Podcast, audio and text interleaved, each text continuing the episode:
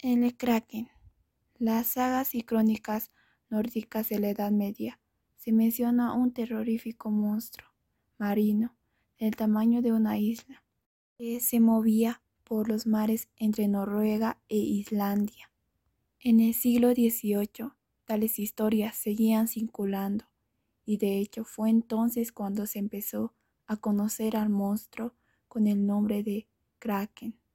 El Kraken es un enorme monstruo submarino que se encuentran en océanos y aguas profundas. Tamaño tan solo es comparable al de ciertos dragones rojos y dorados, siendo en muchos casos mayor a de estos. Puede medir unos 90 metros de alto por término medio. Cuando se acerca a la superficie y permanece quieto, se puede confundir con una isla. Su aspecto es semejante al de un pulpo gigante, con numerosos tentáculos y unos enormes ojos rojos con los que controla cualquier movimiento de otras criaturas, tanto dentro como fuera de las aguas.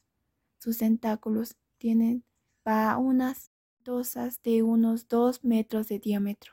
Tiene también dos tentáculos especiales recubiertos de lengüetas afiladas que usa para atacar. Como cualquier otro cefalópodo, el kraken es capaz de expulsar tinta negra para escapar de sus enemigos, aunque cueste pensar de que un ser como este necesite escapar, excepto de otro kraken furioso. Y el mismísimo leviatán es compatible en fuerza o en tamaño. Todavía hoy es un animal misterioso, Casi nada se sabe de su ciclo vital o de sus costumbres, ni siquiera si se trata de un único tipo de calamar o de varios. Los avistamientos de los kraken se llevan produciendo desde hace siglos y han sido más frecuentes en las costas del Atlántico Norte y de Noruega. De hecho, un obispo noruego describió en 1752 al kraken y afirmó que el negro de las aguas de Noruega se debía al mecanismo de defensa del animal. Marineros de barcos de vela temían más que nada la aparición de este terrible ser y vigilaban con nerviosismo las aguas profundas con la esperanza de no ver ningún burbujeo abundante, señal de que el kraken estaba demasiado cerca. Cuando el kraken aparece, o emerge alguno de sus tentáculos, ya no es necesario correr. Una vez ha a sus víctimas, se lanza al ataque. Las golpea y las envuelve con sus tentáculos mientras las arrastra a sus terribles fauces. El hábitat de esos animales se sitúa en las profundidades extremas, sobre todo el Océano Pacífico, pero también el Atlántico. Por ejemplo, encontrar refugio en el cañón Abilis que se hunde a 5.000 metros de profundidad frente a la costa asturiana.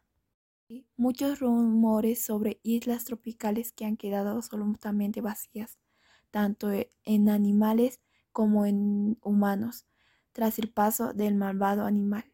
Sus guaridas se encuentran varios miles de miles de metros bajo el mar.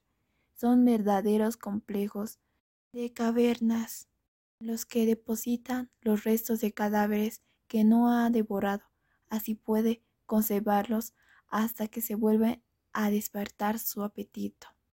Es cierto que el kraken es un animal real, aunque no tan fierro como las criaturas salidas de la imaginación nórdica. Los bestiarios renacentistas, tan real que solo nuestro secular abandono de la exploración submarina y los avances de la ciencia nos separan de su pleno conocimiento y estudio.